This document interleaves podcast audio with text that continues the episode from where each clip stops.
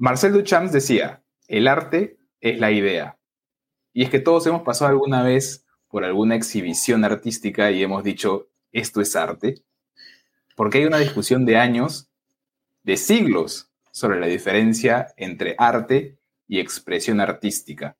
Porque en realidad el arte tiene dos compuestos, que es uno el subjetivo, si es que realmente consideramos que algo es hedónico, es bello y es arte, por tanto, y otro un componente objetivo que tiene que ver con el método y la forma en la cual se llega a algo que podemos considerar arte. Y lo mismo sucede, creemos nosotros, desde el punto de vista ya más terrenal, si queremos verlo así, en el diseño legal. No todo lo que se diseña se vuelve legal design. Y por eso hoy, en Empática, el podcast de Behavioral Legal Design de Baxel Consultores, hablaremos de legal design. ¿Qué estamos haciendo mal?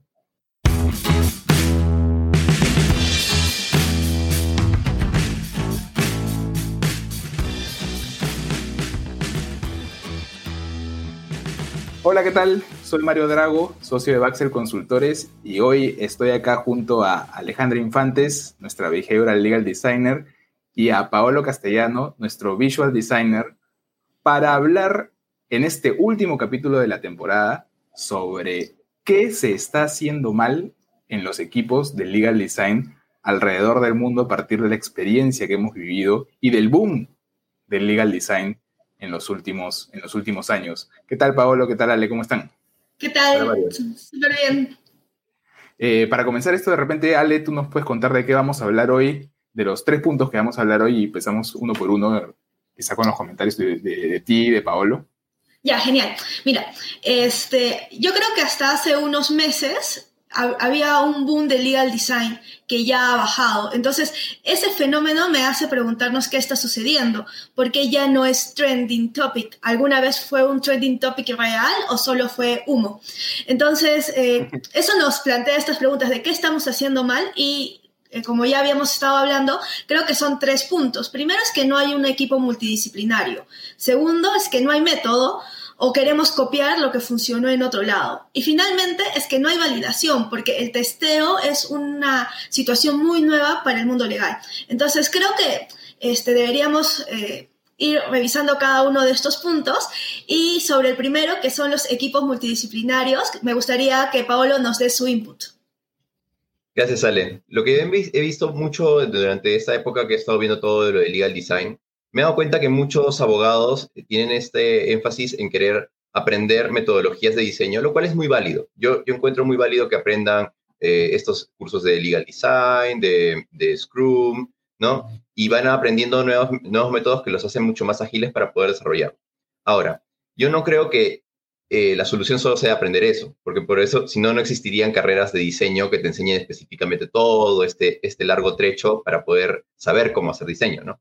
Por eso es que yo hago mucho énfasis en, la multidisciplinariedad, porque yo creo que si bien uno puede aprender el lenguaje para trabajar con un diseñador, con un psicólogo, ¿no? con un abogado, este, es importante también tener a un equipo multidisciplinario que también dé ideas diferentes. Y yo lo puedo marcar por tres puntos importantes, ¿no? Uno es la manera de pensar. Yo creo clarísimo de que cada persona, dependiendo de su carrera, tiene una manera de pensar totalmente diferente. O sea, yo vengo de una escuela de arte de la católica que te dan una manera de pensar totalmente conceptual, de, temas de composición, de desarrollo, de, ideación de problema-solución, ¿no? Que, que, es muy diferente a como un psicólogo piensa o como un abogado piensa. El segundo punto es la experiencia. Yo creo que cada uno parte de una experiencia diferente a medida que va aprendiendo de diferentes espacios de trabajo, diferentes profesiones o diferentes áreas de estudio, ¿no? Y el tercer punto es las herramientas. Creo que cada uno puede aportar con diferentes herramientas. ¿No? Desde mi parte como diseñador, yo, yo he intentado traer diferentes herramientas de diseño, tanto para las partes metodológicas como las partes aplicativas, ¿no? Entonces, creo que eso apoya un montón al desarrollo y a la resolución del problema que se manifieste en, un, en, un, en algo físico, ¿no? Entonces, creo que por ahí esas tres ideas, estos tres puntos, refuerzan la idea de, un, de una estructura multidisciplinaria en un, estudio de abogados o en, cualquier espacio, ¿no? Creo que eso ayuda para poder conversar y sacar nuevas soluciones, ¿no? Y eh, me parece súper interesante tu, aporte. Creo que esos puntos son eh, fundamentales. Es importante tener diferentes perspectivas porque finalmente eso va a enriquecer nuestro trabajo y, lo que queremos lograr con, con él, ¿no? Eh, y eso me abre otra pregunta. Ah, y me gustaría preguntarle a Mario, desde su experiencia, ¿cómo se siente él trabajando con profesionales que no son abogados? Sí, Gracias, Ale. A ver, hay que tener un chip bien especial para poder trabajar con gente que no es de tu especialidad, que es poder aceptar que existen otras visiones del, mismo problema, ¿no? El tema con muchas, con muchas carreras, pero digamos yo hablo desde el punto de vista de los abogados, es que consideran que son dueños de la verdad, ¿no? Y que la forma de razonar, que es muy objetiva en el fondo del abogado, es la que te va a llevar a la verdad, porque además nuestra nuestro trabajo es buscar una verdad, no, no una verdad natural, ¿no? Pero por lo menos una verdad en lo que estamos viendo nosotros, porque eso es para lo que nos contratan nuestros clientes. Entonces, venir a enfrentarte con realidades distintas que te describen el mismo objeto desde otras perspectivas y te dicen, no, de repente no es así de otra manera, a veces es muy difícil de, de, de entender, más aún cuando al abogado le enseñan, y esto yo lo he dicho antes en algún otro capítulo, al abogado le enseñan a tomar casos complejos y dar respuestas simples.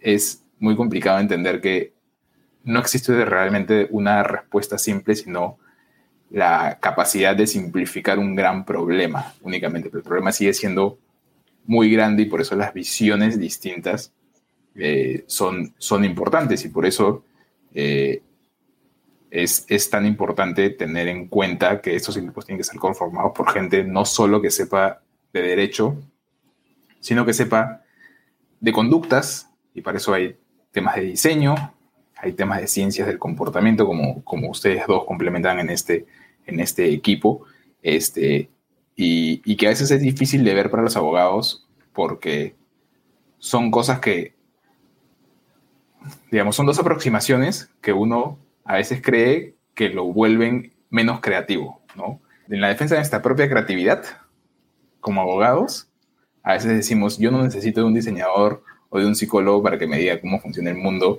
y las conductas, porque yo también soy un ser humano y puedo interpretar a través de lo que yo mismo puedo vivir y experimentar. Y cuando uno ve un contrato de construcción, no lo ve sin un ingeniero al costado, ¿no? Y puede reconocer la diferencia entre su conocimiento como abogado y el conocimiento del ingeniero como, como matemático y como constructor, digamos, ¿no?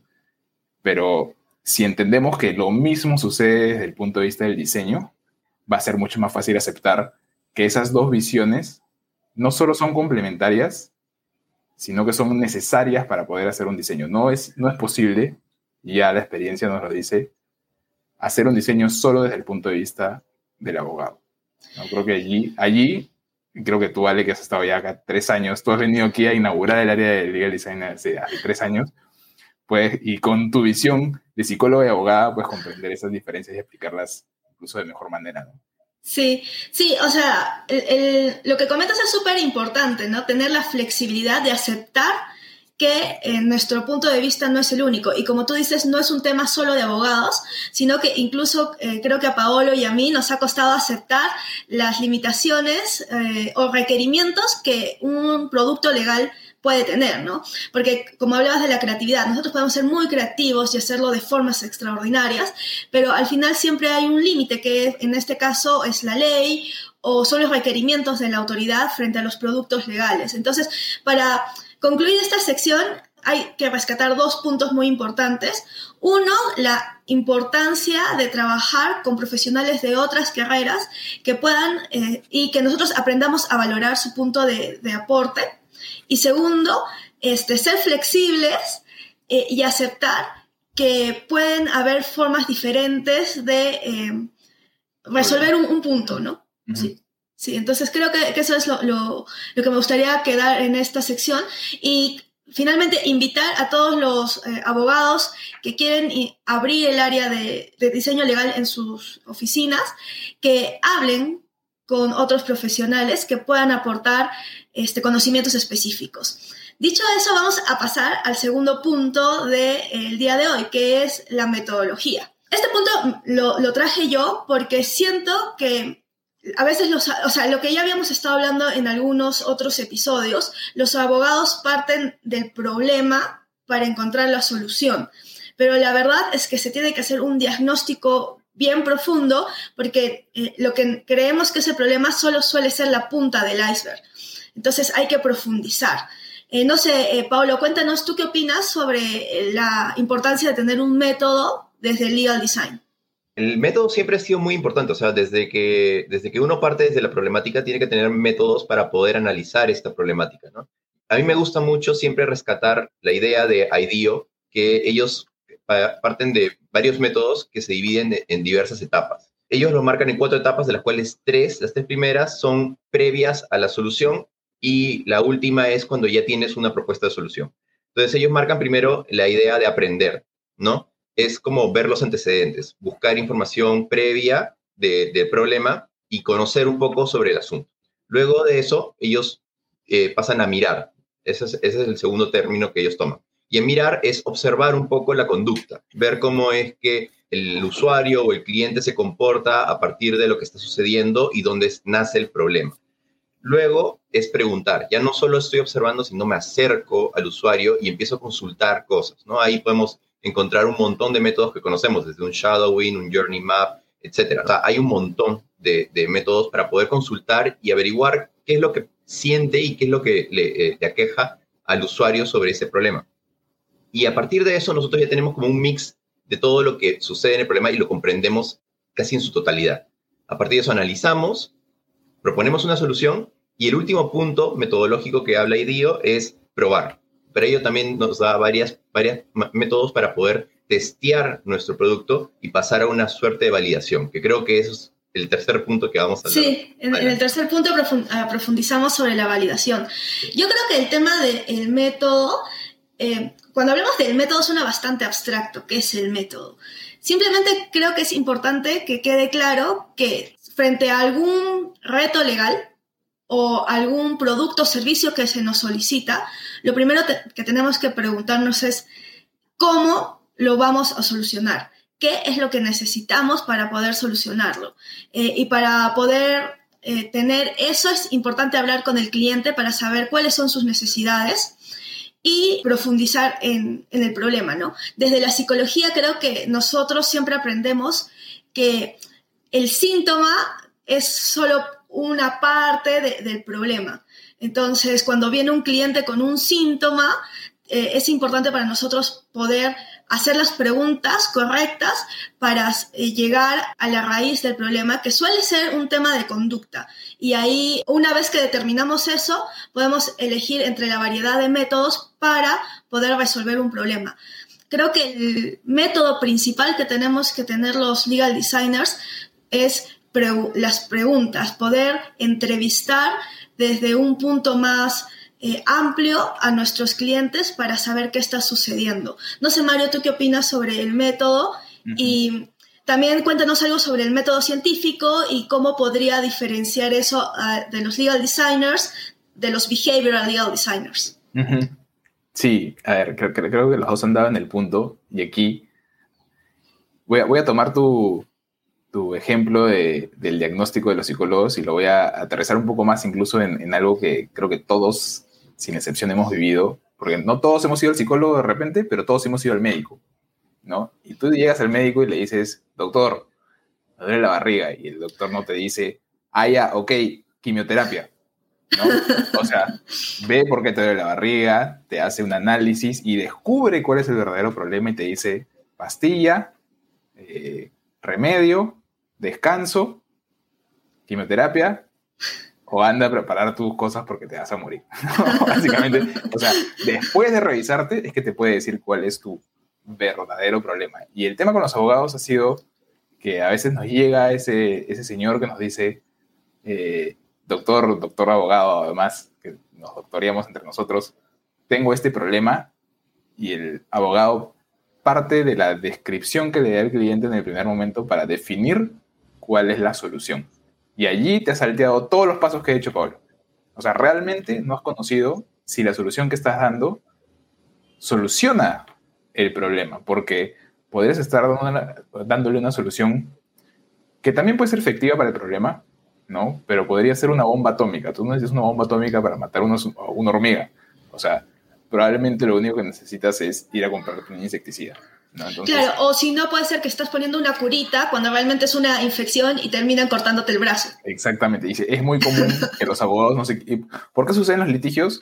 Porque algún abogado no previó adecuadamente cuáles eran los riesgos comerciales de algo, ¿no? Este, entonces, un abogado y muchas otras personas alrededor también. Eh, entonces, en realidad, esto de, de, utilizar el método parto de otra idea también, ¿no? parte de otra idea que, se vincula un poco también a lo que dice Pablo, que es eh, el derecho no es diferente a, otros, a otras profesiones o otras situaciones de la vida. En todas existe una conducta humana eh, y existen un objetivo que está buscando tu cliente y un propósito que está buscando tu cliente. Un objetivo en el sentido de quiero lograr algo, en este caso en particular, y un propósito en el sentido de qué quieres que eso te genere como sensación, sentimiento o o situación social, ¿no? Quiero lograr paz, por ejemplo, ¿no? Por, decirte, por decirlo de alguna manera. Entonces, en el fondo, lo que tiene que hacer el abogado con cualquiera de estos métodos, ¿no? Yo hablo un poco más ya desde el punto de vista del método científico, científico de las ciencias sociales aplicando behavioral, que es el método combi, que es nada más que capacidad, oportunidad, motivación, el método mindset, que en realidad es lo mismo, pero con un poquito más de desarrollo, el método de Baxel, que es búsqueda, análisis, ejecución, todo lo que he dicho, Pablo, por el método de IDEO, son todos los métodos iguales. Todos comienzan con una búsqueda y una identificación adecuada del problema y de lo que se quiere realmente, eh, conscientemente e inconscientemente, el posible set de soluciones. Por eso yo digo, esto del legal design no es tan complicado. Lo que pasa es que nos salteamos el primer punto que es además doloroso y frustrante. No encuentras un resultado hasta dentro de mucho tiempo después en el método. Entonces, te juntas con un cliente o, contigo, contigo mismo, con tu propio equipo, y te das cuenta a la mitad del camino que todavía no has logrado nada. Además, Mario, yo quiero hacer de nuevo, regresar a esta analogía del, del médico, porque hay algo también muy importante y creo que es justo lo que quiero aprovechar para jalarlo de enganche para el tercer punto, y es el hecho de que, mucho, o sea, mucho que, muchas personas que van al médico, no sé si les ha pasado, van y el médico les receta ciertas cosas, pero ustedes no están seguros de lo, que, de lo que el médico les dio, ¿no? Y van hasta una segunda opinión, tercera opinión y todo, ¿no? Y es porque el médico, a pesar de ser un profesionalazo, no, no siempre va a tener como el 100% de la seguridad de lo que está dando, ¿no? Y es porque obviamente él en su experiencia va a estar testeando, va a estar probando y en el inicio te va a decir, te voy a dar esta pastilla y esta pastilla y vemos cómo te va. Si, si sigues con el malestar, regresas y probamos con otra cosa.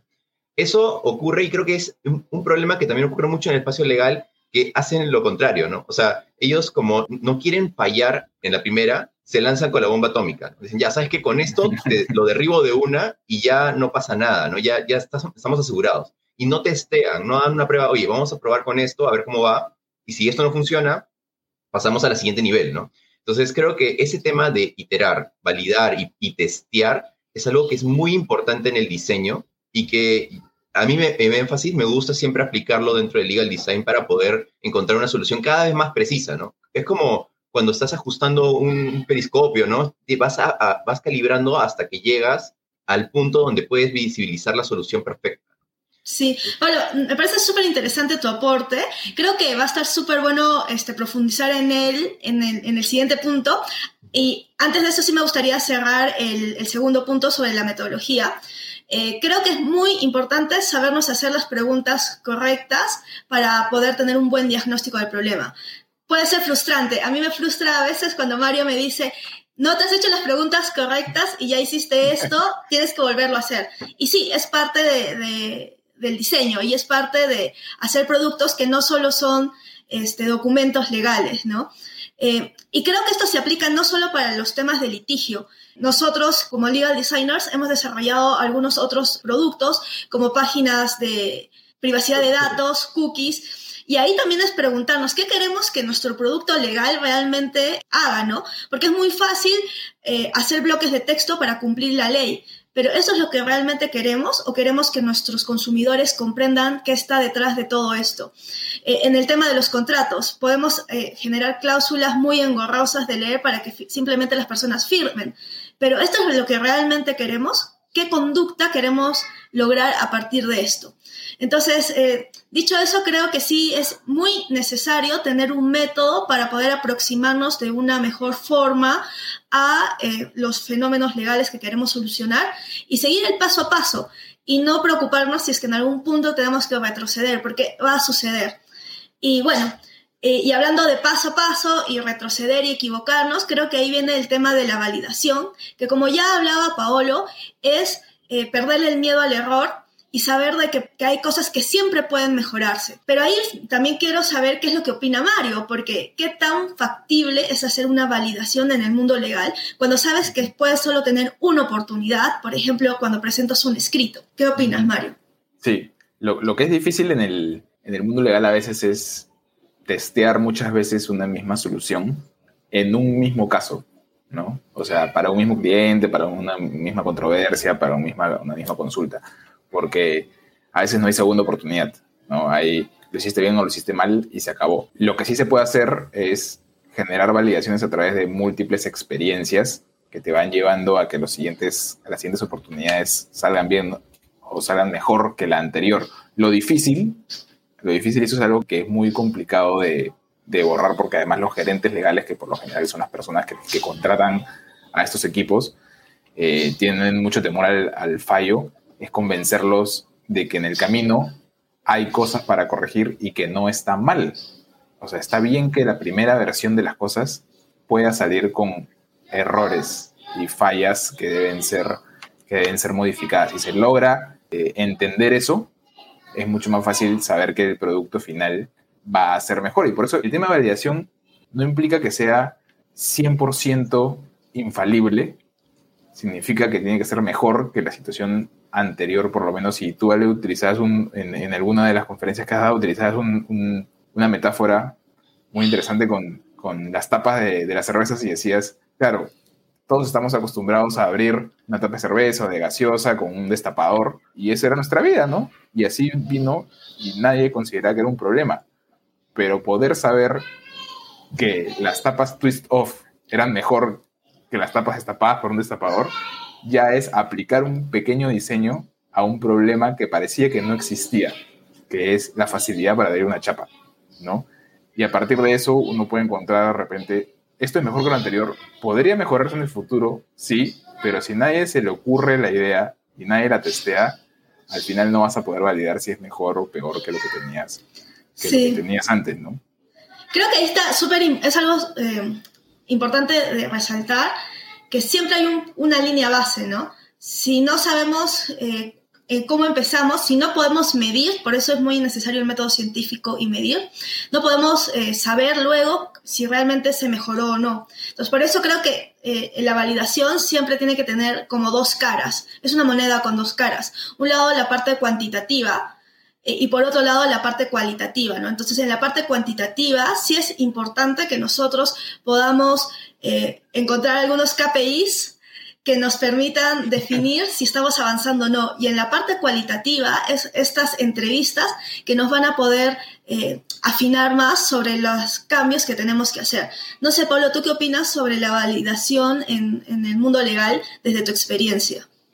Eh, creo que algo muy importante también es saber comunicarle al cliente este valor de la validación, porque la validación no es algo que se hace en un día o dos días, sino es algo que es progresivo y, que va avanzando durante bastante tiempo. O sea, uno no puede saber si algo funcionó de un momento a otro. Entonces, es importante eh, comunicarle también al cliente y comunicar también al equipo, ¿no? Oye, vamos a empezar ya una etapa de validación, tenemos que este, darle un testeo, un tiempo de testeo a este producto, a este servicio, para ver cómo va y después hacer como diversos métodos para poder enganchar y, como tú dices, medir exactamente cuánto ha sido eh, la aprobación, la desaprobación, el gusto, el disgusto sobre el producto que se está aplicando. Entonces, eso es lo que yo quiero dejar en claro, ¿no? O sea, comunicar claramente de que este proceso de validación es un proceso muy importante, muy, muy importante, pero que también toma su tiempo. Sí, siento que, que el tiempo en el mundo legal a veces es complicado eh, porque normalmente nos llaman para apagar incendios, ¿no? Entonces también es importante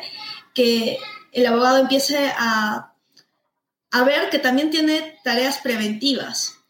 Y, esas, y, creo que en, las tareas preventivas tenemos más espacio para poder aplicar el método de diseño que, creamos correspondiente, ¿no? No sé, Mario, ¿qué, ¿qué, opinas? Sí, sí, sí, solo, solo para ya concluir, creo que lo que han dicho es, es totalmente correcto. Aterriza un poco más de lo que estamos hablando, ¿no? Que es qué se está haciendo mal en el legal design. Yo veo a veces unos contratos, unos visual contracts o unos documentos a los que se le ha aplicado legal design y digo, eh, ponerle colores al contrato, hacerle cuadritos, eso no es legal design, eso es expresión artística, ¿no? Utilizando un poco la metáfora que usaba al principio. Eso no es, no tiene nada que ver porque no está cumpliendo ninguna finalidad. Y a mí no me da ningún beneficio como usuario del contrato que le ponga un color al contrato a menos que quiera algo con ese color. Y ahí está el objetivo que se logra a través de la incorporación de este método científico de las ciencias del comportamiento, porque puedes entender, quedándonos en el ejemplo del color, ¿por qué estoy utilizando ese color? Porque ese color de repente, de acuerdo a tal investigación, muestra que la gente siente que el documento es más este, confiable, ¿no? Pues estoy inventándome algo ahorita por, por decir algo vinculado al ejemplo. Eh, si es así, tiene sentido. Si no, no lo pongas lo único que estás haciendo es generar de repente una sobrecarga cognitiva, ¿no?